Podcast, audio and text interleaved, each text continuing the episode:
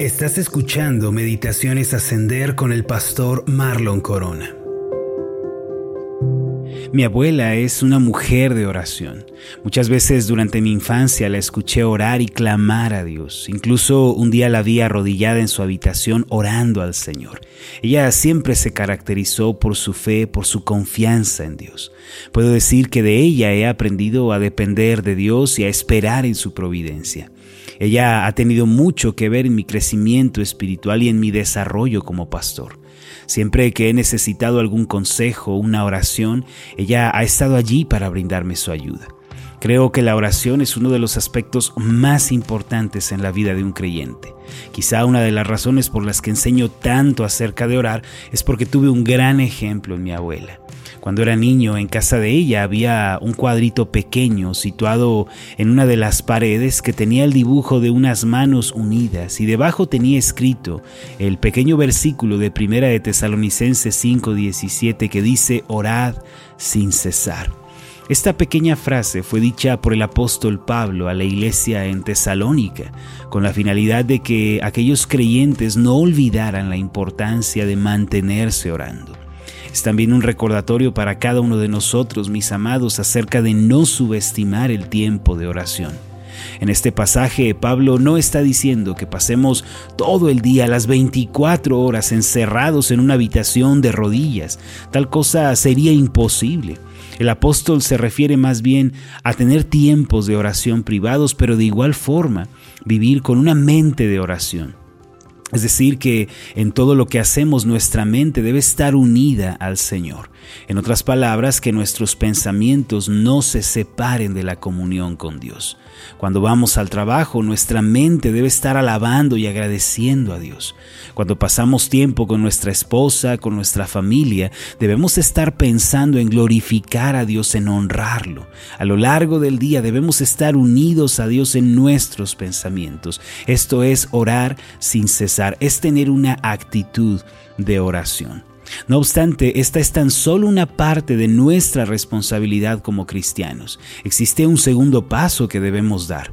En la vida de toda persona llega el momento en el que tiene que tomar una decisión importante, emprender un negocio, quizá contraer matrimonio, ir a vivir a algún lugar, quedarse quieto, avanzar, etc. Hay muchas cosas que implican tomar una decisión. Todo el tiempo estamos expuestos a tomar esta clase de decisiones que nos van a definir como personas. Por una parte debemos orar por tales decisiones, pero por otra debemos actuar y ser decididos. Esto podemos verlo en la vida de Moisés. Después de resaltar al pueblo de Israel la importancia de no temer, de estar firmes, tuvo lugar un evento memorable en la vida de Moisés. En Éxodo capítulo 14, en los versículos 15 y 16 leemos lo siguiente. Entonces Jehová dijo a Moisés, ¿por qué clamas a mí? Di a los hijos de Israel que marchen, y tú alza tu vara y extiende tu mano sobre el mar y divídelo, y entre los hijos de Israel por en medio del mar en seco.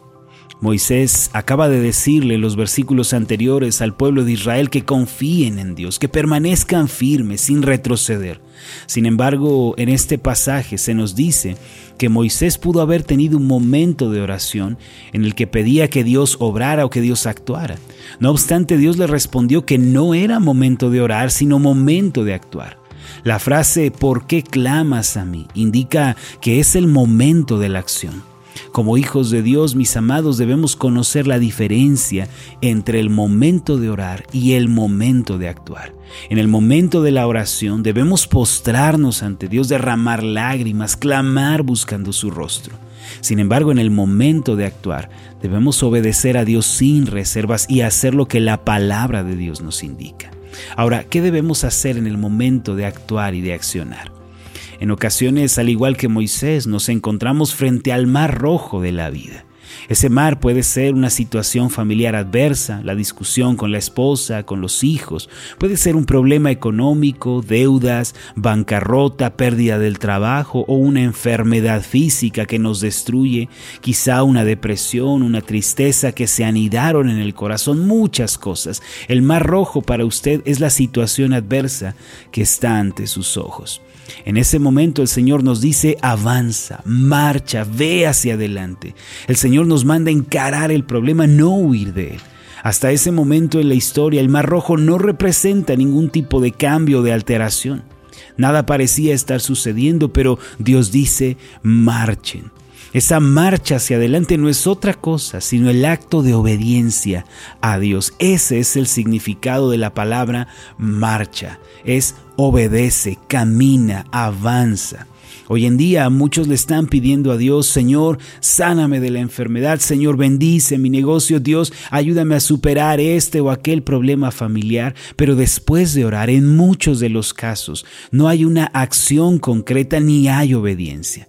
Este es el mayor problema frente a nuestras necesidades, que no actuamos luego de orar. Ya hemos pedido, ya hemos orado, pero no tomamos decisiones.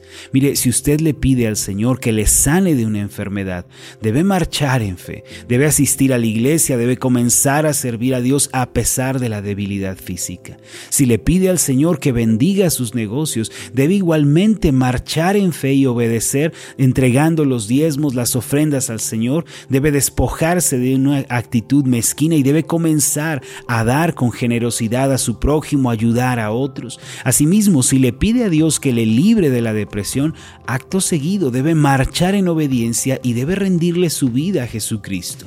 La respuesta de Dios es siempre la misma, mis amados. Marcha, avanza, camina. Solamente cuando marchamos y nos extendemos hacia adelante podemos presenciar un asombroso milagro de parte de Dios. Tenemos que avanzar aunque no veamos ni escuchemos nada y aunque nuestras manos no palpen evidencia alguna. No importando que el camino se vea oscuro como el crepúsculo, tenemos que avanzar en el Señor y entonces el milagro del Mar Rojo va a tener lugar. ¿Qué sucedió cuando el pueblo comenzó a marchar y entraron en el agua? La Biblia nos dice lo siguiente en Éxodo 14, versículo 21. Y extendió Moisés su mano sobre el mar, e hizo Jehová que el mar se retirase por recio viento oriental toda aquella noche, y volvió el mar en seco, y las aguas quedaron divididas. El Dios de la Biblia obra poderosos milagros cuando su pueblo avanza en obediencia delante de él. Si usted quiere presenciar aquellos mismos milagros que sucedieron en el desierto, entonces después de orar debe avanzar. Esa es la dinámica bíblica que debemos seguir. Si usted me preguntara qué es más importante, orar o actuar, yo diría ambas cosas. Es muy importante orar, pero también es muy importante actuar. Oramos cuando en nuestros tiempos devocionales doblamos nuestras rodillas, estudiamos la Biblia, clamamos al Señor, nos arrepentimos de nuestros pecados, tenemos esa vida devocional fuerte y actuamos cuando luego de esto tomamos decisiones. No debemos poner una cosa sobre la otra. La oración es importante absolutamente, pero las decisiones son también importantes. Por eso, mis amados, debemos ser gente que se caracteriza por orar y actuar. Vamos a hacer una oración juntos. Amoroso Dios y Padre Celestial, muchas gracias porque el día de hoy nos enseñas que debemos ser personas de oración, gente que ora, que te expone a ti, Señor, toda situación, desde las pequeñas cosas hasta las grandes cosas. Tú has dicho en tu palabra, pedid y se os dará, buscad y hallaréis, llamad y se os abrirá. Tú, Señor, nos has ordenado que oremos, pero también, Señor, nos ordenas que actuemos y que avancemos. Padre, que el día de hoy podamos distinguirnos por ser personas de decisión, gente que actúa, que no nos quedemos en la teoría, en el papel, en la idea, sino que vayamos a la acción, que obedezcamos, Señor, que tomemos decisiones y resoluciones conforme a tu palabra. Padre, ayúdanos a ser gente que ora y que actúa, porque de esta forma, Señor, vamos a ver tu poder, tu gracia y también tus milagros. En el nombre de Jesús pedimos todas estas cosas. Amén y amén. Hola, ¿qué tal? Mi nombre es Marlon Corona y ha sido un placer enorme estar contigo en esta meditación.